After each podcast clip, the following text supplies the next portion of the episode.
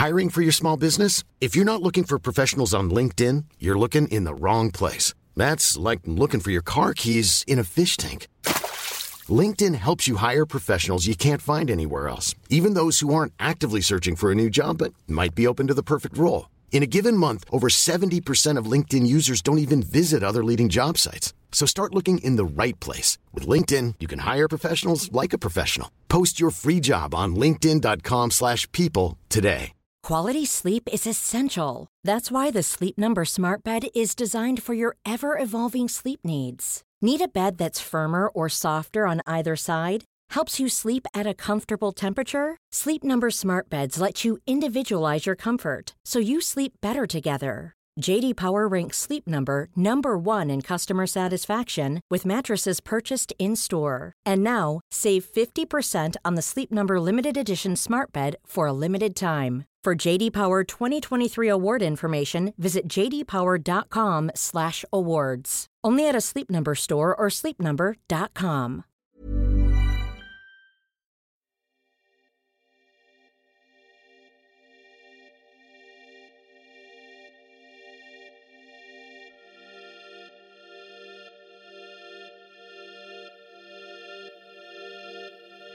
La tendresse.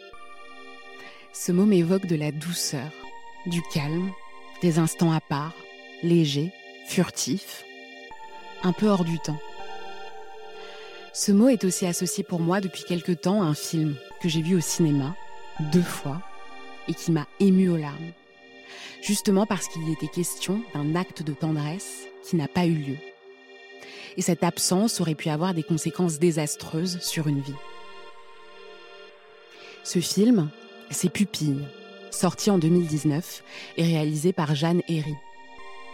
Il retrace le parcours d'un enfant né sous X, Théo, que l'on suit de sa naissance par une mère qui ne voulait pas de lui, à son adoption par un foyer aimant. Quelques jours après sa naissance, Théo est pris en charge par les services de l'aide sociale à l'enfance. Jean, un assistant familial, joué par l'acteur Gilles Lelouch, le prend dans sa famille et s'occupe de lui avec beaucoup d'attention et beaucoup de douceur. Mais à un moment, Jean se rend compte que le petit Théo ne se comporte pas comme un enfant en bonne santé de son âge. Il ne pleure pas, il a l'air toujours absent.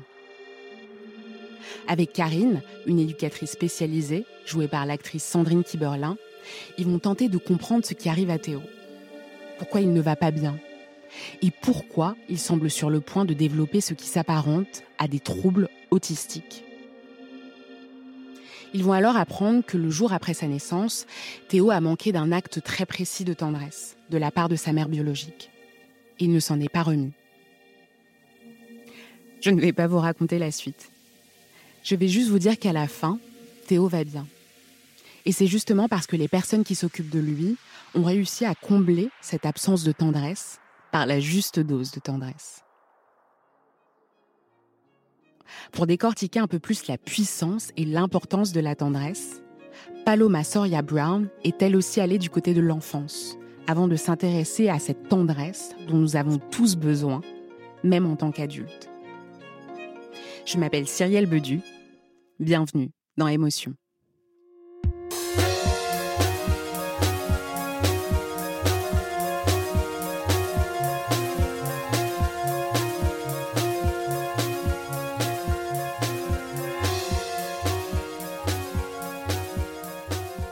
Dans les bras, tenir par la main, dire ⁇ Tu comptes pour moi ⁇ J'adresse souvent ces gestes et ces mots intuitivement, sans y réfléchir. Et pendant longtemps, je ne me rendais pas compte à quel point ils m'apaisaient et me rassuraient. Jusqu'à ce que je vois, il y a environ trois ans, le documentaire Vers la tendresse de la réalisatrice Alice Diop. Ce film a reçu en 2017 le César du meilleur court métrage. Dans ce documentaire, Alice Diop suit quatre jeunes hommes noirs et arabes originaires de Seine-Saint-Denis, en banlieue parisienne. Ils racontent leur passage à l'âge adulte, leur découverte de l'amour et de l'intimité. Les représentations d'hommes issus de minorités, qui montrent leur côté tendre, leur sensibilité, étant rares, ces témoignages sont très puissants. Ils nous montrent que la tendresse peut être l'affaire de tous.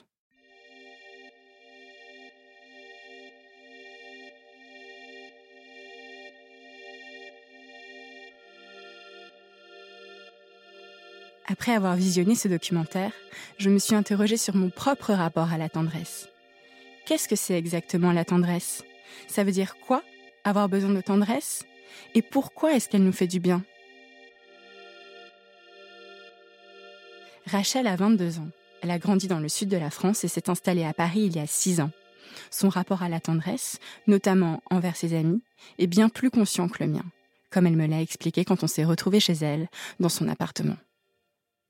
Avec des potes, en tout cas, quand on, quand on se voit, ça passe vraiment par ce truc de dire Ok, on peut prendre 30 secondes pour, euh, pour être un peu vulnérable, on peut prendre 30 secondes pour se faire un câlin, pour, euh, pour pleurer un peu, pour, euh, pour en fait se serrer la main très fort, pour, enfin, pour juste te, toucher l'épaule et dire ok ça va le faire. Un peu désacraliser en fait ce truc de dire le contact c'est forcément un truc qui a beaucoup beaucoup de sens.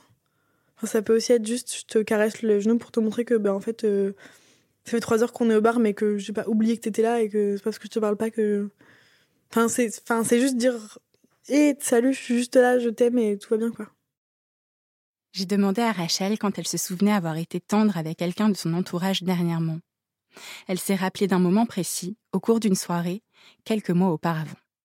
C'était euh, c'était une soirée, euh, c'était une soirée organisée dans un, une espèce de squat à Ivry et j'étais avec des potes. On dansait, etc. Et c'était vraiment une soirée un peu. C'était un peu tard, je crois. Et j'avais une copine qui sortait sur une bolos qui était épuisée. il y avait un espèce de mini canapé en fait dans l'angle de la salle. Et elle était, elle, enfin, elle était allée s'allonger parce qu'elle était vraiment épuisée. Et moi, en fait, je me suis assise et elle s'est juste mise sur mes, enfin, sa tête sur mes genoux. Et je crois qu'on est resté comme ça pendant genre une demi-heure, à juste, euh, enfin, pas trop parler parce qu'il y avait beaucoup de bruit et de la musique, etc. Mais juste, euh, moi, je lui caressais les cheveux, je croyais, elle, était en train de m'y s'endormir. Enfin, un truc, euh, un truc très con, en fait, que tu fais, que t'as pas trop l'occasion de faire avec tes potes quand tu les vois comme ça et tout. Je m'étais dit, c'est quand même trop extraordinaire dans une, enfin, une salle avec plein de gens qui dansent, des gens qui sont. Enfin, il est quand même une heure et demie du mat, deux heures, de, deux heures du mat. Et toi, t'es juste là dans ta petite bulle avec ta pote et enfin, c'est très cool, quoi. Il n'y a pas de. Il a pas d'élément hostile, quoi. J'ai parlé de ces gestes de tendresse entre Rachel et son amie avec la psychologue clinicienne Laurence Kuznetsov, qui exerce à Paris, et elle m'a expliqué l'importance de ces moments la tendresse, euh, à première vue, ça peut être un affect qui paraît accessoire. En fait, il est fondamental. Et ce qui s'est passé, alors l'interaction euh, venait des deux côtés, il y avait un échange entre les deux, mais surtout il y avait une attention particulière, il y avait une qualité d'attention particulière euh, qui refait penser à l'idée de soin. Elle a pris soin de son amie parce que vous commencez votre histoire en disant elle était fatiguée elle a pris soin et puis son ami, en lui faisant confiance, lui a rendu sa tendresse euh, d'une certaine manière. C'est une situation où il y en a une qui jouait à la maman et l'autre euh, qui jouait euh, à la petite fille. Mais finalement, les situations de tendresse adulte sont souvent un besoin de tendresse enfantine, que ce soit pour retrouver une tendresse qu'on n'a pas eue ou pour retrouver une tendresse qu'on a eue. D'ailleurs, les deux sont possibles. Ça correspond à ce que Freud avait appelé euh, le courant de tendresse qu'il opposait au courant sensuel. L'idée, c'est que la tendresse, c'est ce qui appartient à l'enfance et c'est la relation entre l'enfant et l'adulte qui prend soin de lui. C'est quelque chose qui est important. Le courant de tendresse, finalement, il a quelque chose d'infini. Ce sont des allers-retours entre deux personnes et il a quelque chose d'inépuisable. Au moins au tout début parce que les soins, le fait de toucher l'enfant d'une certaine manière, de le regarder d'une certaine, manière, d'interagir avec lui d'une certaine manière, euh, ça fait du bien au bébé de se sentir euh, contenu, touché, entouré, euh, mais surtout c'est un échange. Et le bébé renvoie lui aussi un courant de tendresse à l'adulte et ça pousse l'adulte à s'occuper de lui. Cet élan est fondé sur ce qu'on appelle l'attachement c'est le psychiatre et psychanalyste britannique John Bowlby qui a été parmi les premiers à s'intéresser à ce sujet. Et en 1957, il dévoile dans un article publié dans le British Journal of Medical Psychology un nouveau concept qui deviendra bientôt incontournable en psychiatrie, la théorie de l'attachement. La théorie euh, de l'attachement euh, est fondée sur euh, un principe qui est qu'un jeune enfant a besoin, pour connaître un développement social et émotionnel normal, de développer une relation d'attachement avec un adulte privilégié qu'on appelle le caregiver, celui qui s'occupe principalement de l'enfant. Dans la plupart des cas, c'est un parent. et puis ensuite, cette théorie, c'est que c'est uniquement possible s'il y a enfin s'il y a un parent principal ou un caregiver principal, mais on s'aperçoit que finalement avec deux, ça peut aussi fonctionner à partir du moment où c'est stable. L'enfant peut très bien se développer. Mais au départ, oui, c'était vraiment une personne référente. La théorie de l'attachement de John Bowlby a plusieurs composantes, comme l'explique Laurence Kuznetsov. Donc on a classé les types d'attachement euh, des enfants en trois catégories. Euh, en fait, il y a même quatre schèmes reconnus. Il y a d'abord le type d'attachement dit sécure. Donc là, tout va bien. Euh, l'enfant utilise la personne qui prend soin d'elle comme base pour l'exploration. Donc c'est le cas de l'enfant qui joue voilà à côté du parent dans la même pièce et qui de temps en temps vérifie par le regard qu'il est là, mais ça lui suffit. Le second attachement, c'est l'attachement évitant. Là, l'enfant n'est pas sûr. C'est-à-dire que euh, il a déjà connu des moments où il attendait que la personne qui lui donne les soins soit là. elle n'a pas été là. Donc l'expérience n'est pas obligatoirement agréable et euh, il y a une petite distance qui se fait.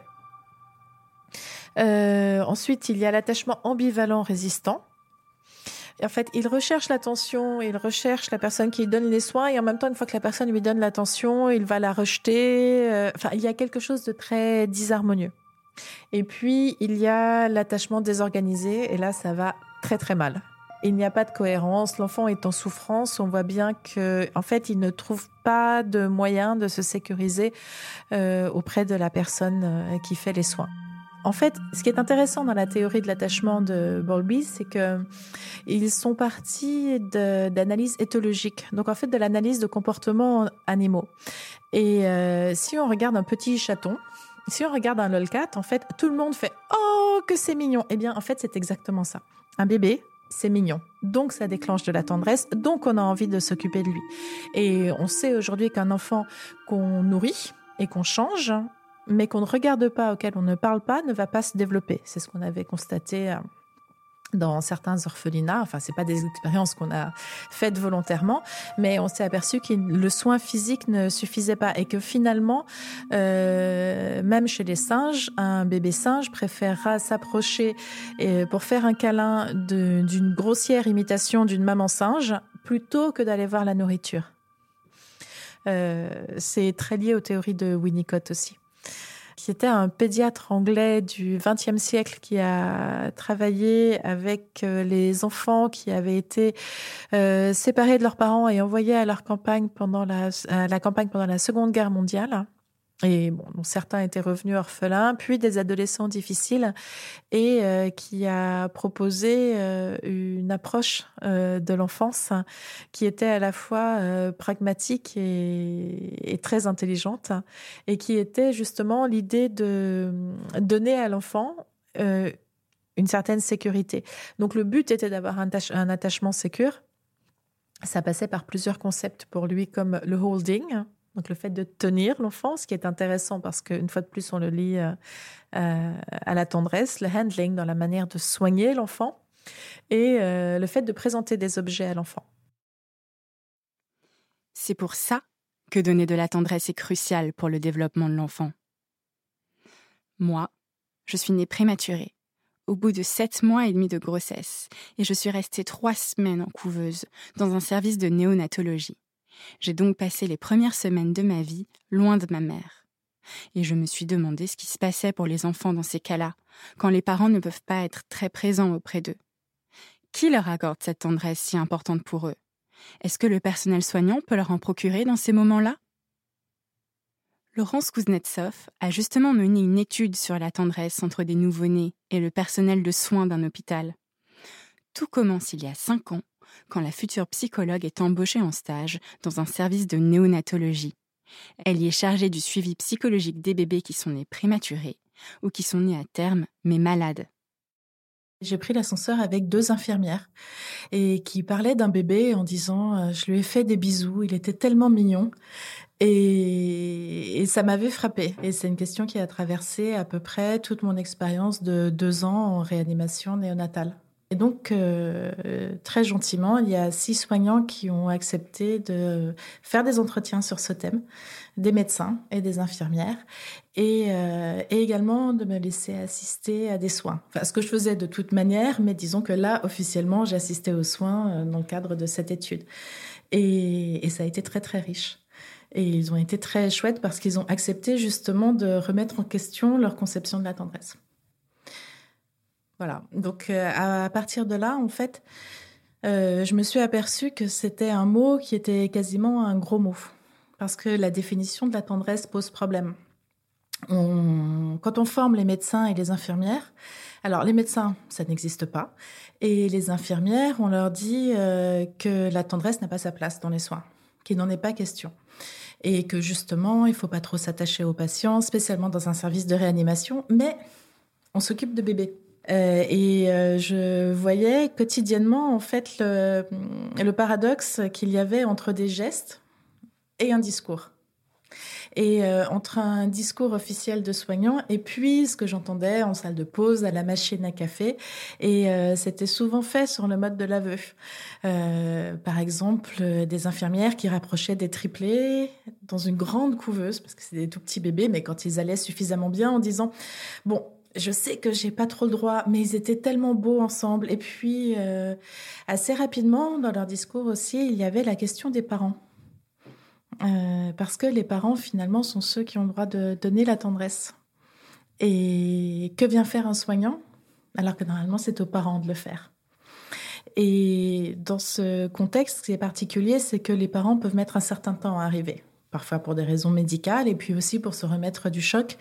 Et qu'est-ce qu'on fait avec un bébé à qui on a envie de donner de la tendresse et, puis les parents sont absents.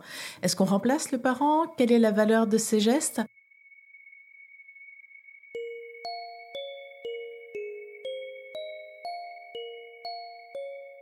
Je me suis rapprochée de l'idée euh, d'un monsieur qui s'appelle Albert Sicone et qui est prof de psychologie à Lyon 2 et euh, qui a parlé euh, d'un concept qui s'appelle la parentalité soignante.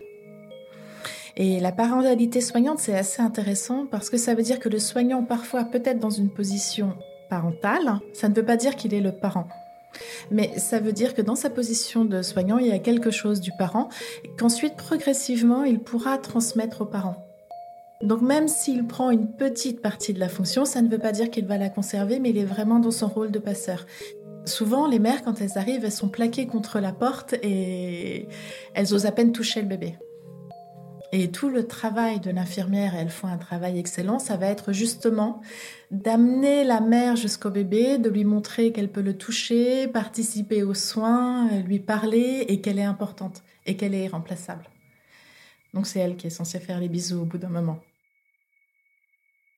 Euh, je fais pas des câlins, je fais pas des bisous, mais euh, pour euh, aider un bébé, surtout un tout petit bébé, à être rassuré, en fait, le rassembler, c'est la première chose à faire.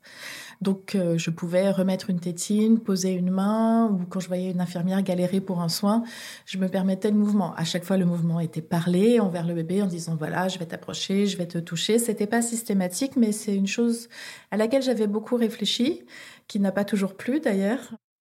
Dans le service où travaille Laurence Kuznetsov, le personnel soignant est au départ réfractaire à l'idée d'être tendre avec les bébés qu'il soigne. Mais au fur et à mesure de la présence de la psychologue et de son suivi, ses collègues comprennent l'importance de donner de la tendresse à ces nouveau-nés. Là, je pense à une situation où j'observais une pose de cathéter alors en fait, on pique le bébé pour pouvoir mettre un tube afin de faire passer les produits dont il aura besoin. C'est douloureux pour le bébé assez souvent, c'est un peu long, euh, il y a un champ stérile, ça peut saigner un peu, enfin c'est une effraction aussi, c'est mettre un tuyau, c'est voilà, donc c'est une opération avec un champ stérile faite par un médecin. Et le médecin m'avait dit ouais c'est ça, c'est ça, m'avait soi-disant oublié et un jour m'a dit allez viens c'est maintenant. Mais là, je lui avais dit, tu es sûr, c'est un soin stérile aussi, parce qu'il y a toujours cette barrière du soin stérile où on n'est pas beaucoup dans la chambre. Elle m'avait dit, oui, oui, tu te mets en stérile comme tous les autres. Euh, j'y avais été. Et puis finalement, donc il y avait l'infirmière et le médecin qui étaient concentrés sur le geste technique. Et puis normalement, l'infirmière s'occupe aussi du bébé. Et là, c'était un peu plus compliqué. Et finalement, c'est moi qui me suis retrouvée euh, bah, auprès de la tête du bébé, donc en train de lui donner la tétine, d'essayer de le contenir. Et c'était moi qui bah, avait une main sur lui, une tétine dans l'autre. J'étais à moitié à genoux à côté de la couveuse. Enfin, c'était n'importe quoi. Pour essayer de faire en sorte qu'il puisse se regrouper, ne pas avoir trop mal. Alors on leur donne du glucose pour qu'il n'ait pas trop mal et que le médecin puisse travailler. Et c'était une expérience intéressante. Et après, le médecin a dit, c'est marrant, mais en fait, on devrait être trois c'est parce qu'il faudrait une personne qui ne soit concentrée que sur le bébé pour justement avoir des gestes envers le bébé. Mais Laurence Kuznetsov a aussi mis en avant un autre point essentiel au sujet de la tendresse. Elle ne doit pas inclure de désir sexuel. Sinon, ce n'est plus de la tendresse, c'est de la passion.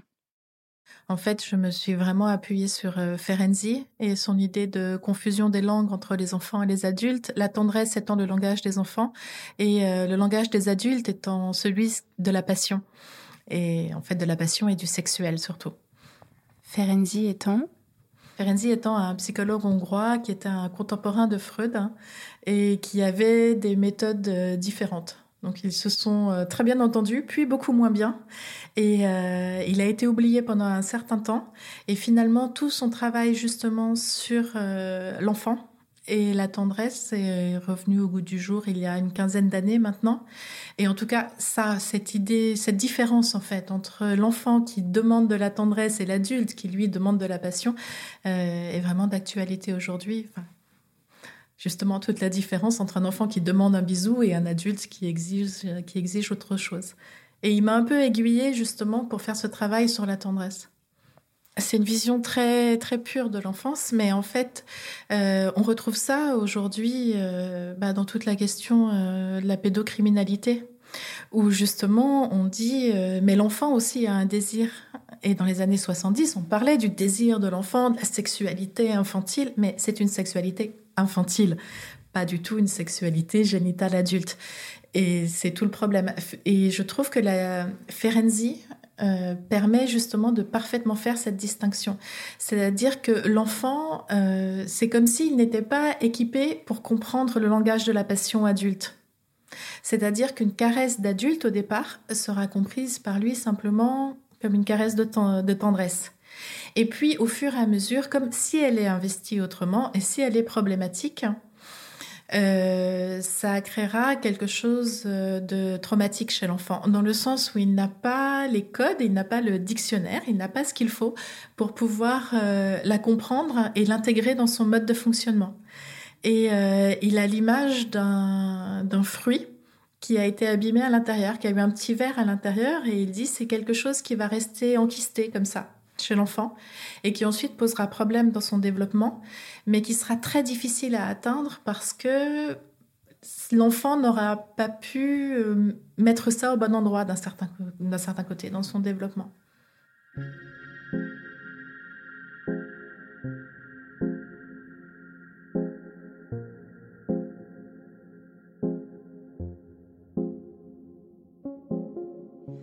L'importance de distinguer tendresse et passion.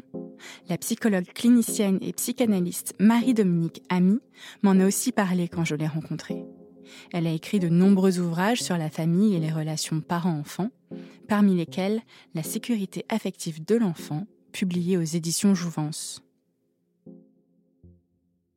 Ce qui est très très très dangereux, c'est les confusions que sont faites dans certaines familles entre l'amour physique que l'on propose entre adultes et ce que l'on peut faire avec un enfant. Et ça, c'est ça, j'y attache beaucoup d'importance parce que j'ai vu trop de dégâts. C'est là que j'ai vraiment, vraiment envie de mettre le point sur la table. Or, cette confusion, malheureusement, dans mon travail, je l'ai rencontrée plus d'une fois, et c'est quelque chose qui met à mal les enfants parce qu'ils ne savent absolument plus où ils en sont. Il y a des gestes qui sont à proscrire complètement, par exemple, entre une mère et un enfant. Moi, j'ai vu des mamans embrasser leur petit garçon sur la bouche ou leur petite fille sur la bouche.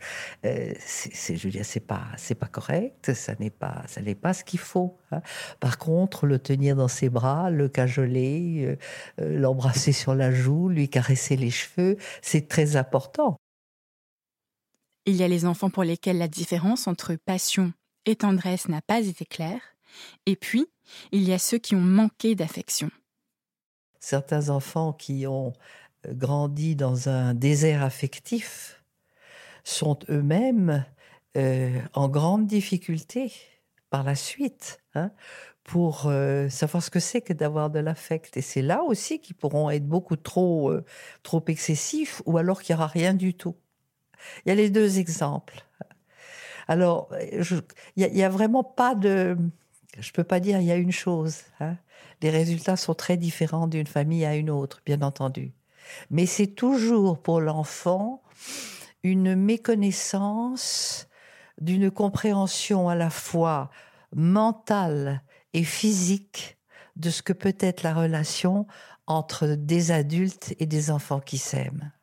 Pour Marie-Dominique Ami, la tendresse parentale doit avoir une dimension didactique pour être complète. La tendresse pour un enfant, c'est être, attentif, c'est savoir l'écouter, c'est savoir lui, lui dire qu'on l'aime, c'est savoir lui montrer comment on s'aime dans la vie, ce que ça représente. Ça réunit le ludique, ça réunit le pédagogique, ça réunit le physiologique, ça réunit tout. Hein. Je crois qu'il n'y a pas à dire la tendresse c'est ceci ou c'est cela.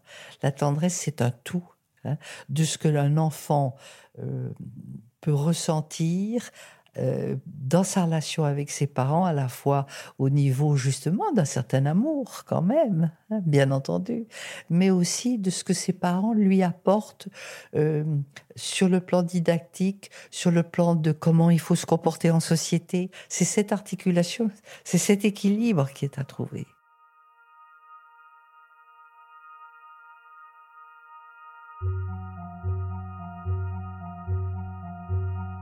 L'aspect didactique de la tendresse est fondamental pour Gaël. Il a 38 ans et il est père de Owen, 11 ans, et Juliane, 18 ans, née d'une précédente union. Et il attend un petit garçon avec sa nouvelle compagne, qui a, elle, une petite fille de 3 ans, prénommée Abiba. Pendant les vacances de Noël, j'ai entendu parler d'un atelier organisé dans un salon de coiffure parisien pour apprendre à coiffer les cheveux des enfants j'ai fait circuler l'information dans mon entourage. Et Gaël, qui est le frère d'une amie, s'est montré intéressé. Sa démarche a suscité ma curiosité et m'a fait penser au court métrage Hair Love. C'est un film d'animation touchant, nommé aux Oscars de 2020, qui met en scène les tentatives d'un jeune père noir pour coiffer les cheveux crépus de sa fille, dont la mère est absente. N'est-ce pas un sublime rituel de tendresse que de coiffer son enfant? Que lui consacrer du temps, de l'attention, que lui montrer comment prendre soin de lui, lui donner l'exemple. J'ai voulu savoir si Gaël voyait les choses de cette façon, et je lui ai demandé ce qui lui avait donné envie de participer à cet atelier. Il m'a tout raconté dans son salon, en présence de la petite Abiba, qui se tenait à nos côtés. Bah en fait, ça commence avec euh, ma plus petite Juliane, qui, euh, que je coiffais euh, régulièrement quand j'étais petit. Enfin, quand j'étais petit, quand elle était petite et que j'étais beaucoup plus jeune. Je crois que j'avais 23 ans, 24 ans mais euh, elle devait avoir euh, trois ans, un truc comme ça. Et je coiffais Juliane euh, tous les matins. Je la coiffais même des fois le soir avant de, se coucher pour pas que ce soit emmêlé parce qu'elle avait une, une masse capillaire vraiment surprenante. Et le truc, c'est que elle pleurait souvent. moi, il y a eu un moment donné où j'ai plus voulu trop la coiffer. Je déléguais la coiffure à ma mère. Et euh, c'est sa maman, donc la maman de Juliane, qui à un moment donné m'appelle et me dit oui, ta fille prend très mal le fait que tu ne la coiffes plus. J'étais surpris, je me suis dit mais j'avais l'impression de lui faire très mal à la tête tout le temps, de la faire pleurer. Et euh, sa mère m'a dit non non non, mais c'est un moment que tu partages avec elle et je pense que ta fille a besoin aussi de ce moment et qu'elle aime beaucoup ça. Moi, dans mon jeune âge, c'est vrai que j'avais pas du tout euh, conscience de tout ça, du tout, du tout, du tout, du tout. Donc j'ai repris la coiffure, mais j'étais très freestyle. Oui. Et, et du coup, euh, tu dis que tu n'avais pas du tout euh, compris euh, que, que c'était un moment, voilà, un moment de, de partage, de partage. et peut-être quelque chose d'exclusif que je vivais avec elle. Non, je l'avais pas conscientisé. Pour moi, c'était plus. Ouais, ça faisait partie de ma routine matinale ou, du soir avec elle. C'était plus, même des fois, je le dis, hein, une besogne parce que c'était vraiment pas marrant d'avoir à coiffer, à tirer, à tirer les cheveux et puis la voir, euh, excuse-moi, et de la voir pleurer euh, parce que je la coiffais, quoi. Et j'avais plus l'impression de faire n'importe quoi des fois dans sa tête que de lui faire du bien. J'essayais de lui mettre de, hum, la graisse de coco. Là, maintenant, je sais que je referai pas la même chose avec euh, les, tout ce que j'ai appris. Euh, Se laisser coiffer est une expérience intime. Mais Gaël n'avait pas conscience de la symbolique de ces moments. C'est seulement quand il apprend que sa fille Juliane réclame qu'il la coiffe qu'il se rend compte de l'importance de ce rituel. C'était une période où il était séparé de son ancienne compagne et où il voyait ses enfants moins souvent. parce que ça arrivait quand même soudainement. Euh, il me semble qu'elle avait 4-5 ans euh, quand on s'est séparé. euh, euh, on a séparé le foyer avec sa mère. Et donc, du coup, j'avais l'impression de quand même euh, qu'on. Moi, de base, en fait, à mon jeune âge, euh, j'avais pas la paternité là que, que, j'ai maintenant. Donc, euh, ça me faisait beaucoup de mal de m'éloigner de, mes enfants. C'était très, très. Je le vivais très, très mal. Je j'en parlais pas forcément autour de moi, mais c'était très très douloureux de ne plus avoir justement cette routine matinale, de plus les emmener à l'école, plus faire le petit déj et tout ça. Et euh, qu'elle souhaite que je continue à la coiffer, je me suis dit ah mais elle se rappelle. euh, au final, c'était pas si naze que ça et ça nous ça nous lie euh, tous les deux à, un truc bien important. J'étais très content, ça m'a fait beaucoup de bien. donc j'ai continué à la coiffer, Juliane, jusqu'à ce qu'elle ait euh, du 10 ans ou 9 ans.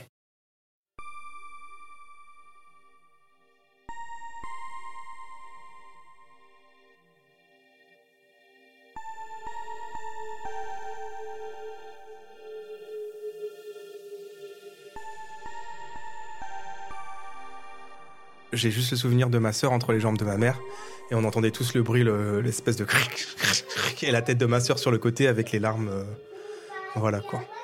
On était, euh, on était euh, partisans de ma mère qui disait qu'il fallait, qu'il fallait souffrir pour être belle, mais je pense que avec cette approche-là, on se rapproche de quelque chose de beaucoup plus affectueux.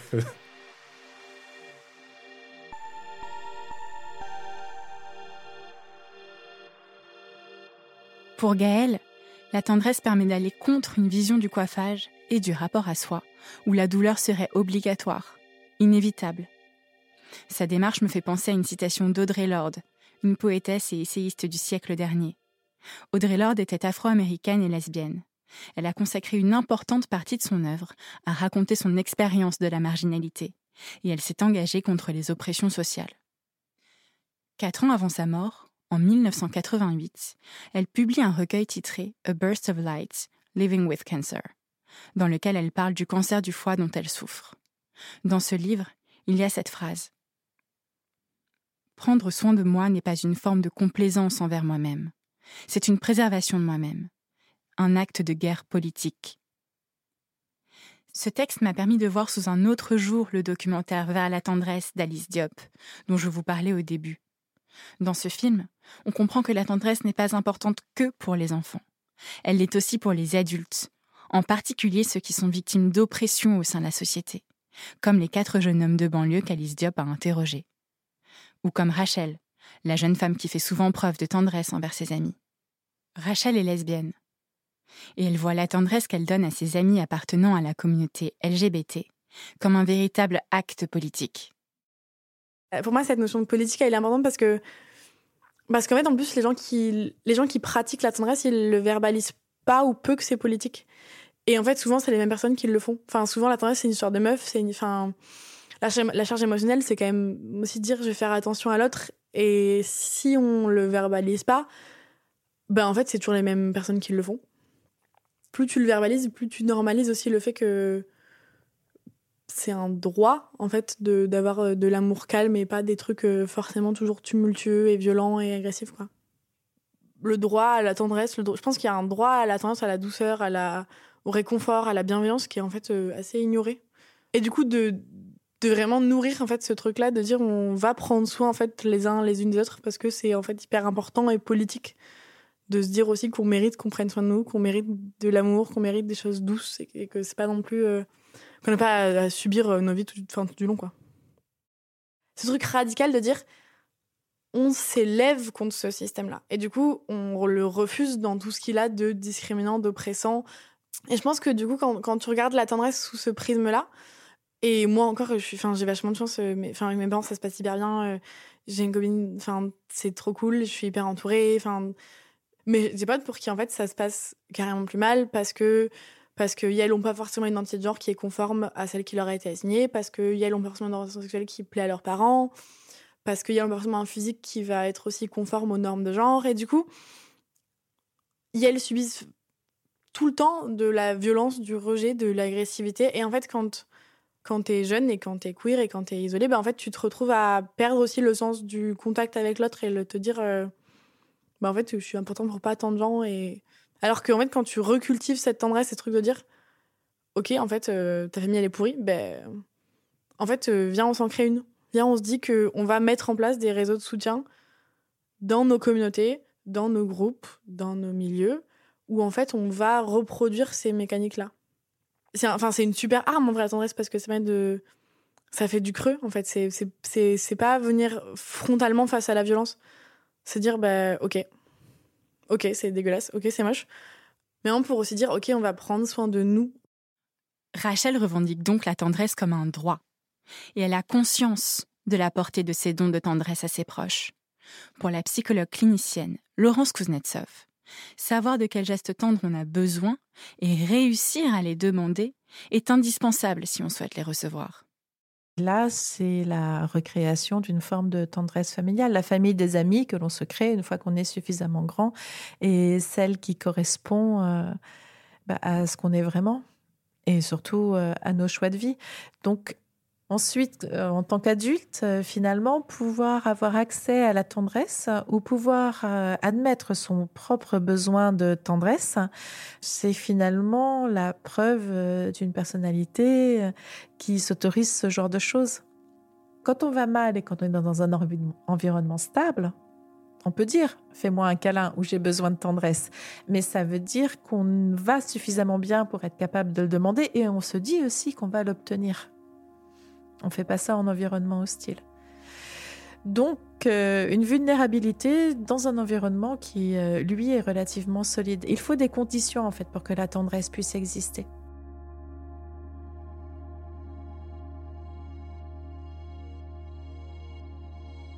La tendresse est essentielle à chaque étape de notre vie. Et il faut parfois savoir se montrer vulnérable pour la demander et aller un peu mieux pour sentir que l'on compte pour les autres, mais aussi pour avoir confiance en soi et apprendre à aimer. La bonne nouvelle, c'est que la tendresse existe là où on ne l'attend pas. Car comme le disait Rachel, même s'il peut arriver que l'on en manque dans nos familles, rien n'est perdu. Il est toujours possible de constituer un cercle d'amis qui fonctionnera comme une famille, ou de se donner des moments de tendresse désintéressés dans nos couples toujours faire en sorte que la tendresse envers nous-mêmes et envers les autres soit au cœur de nos vies.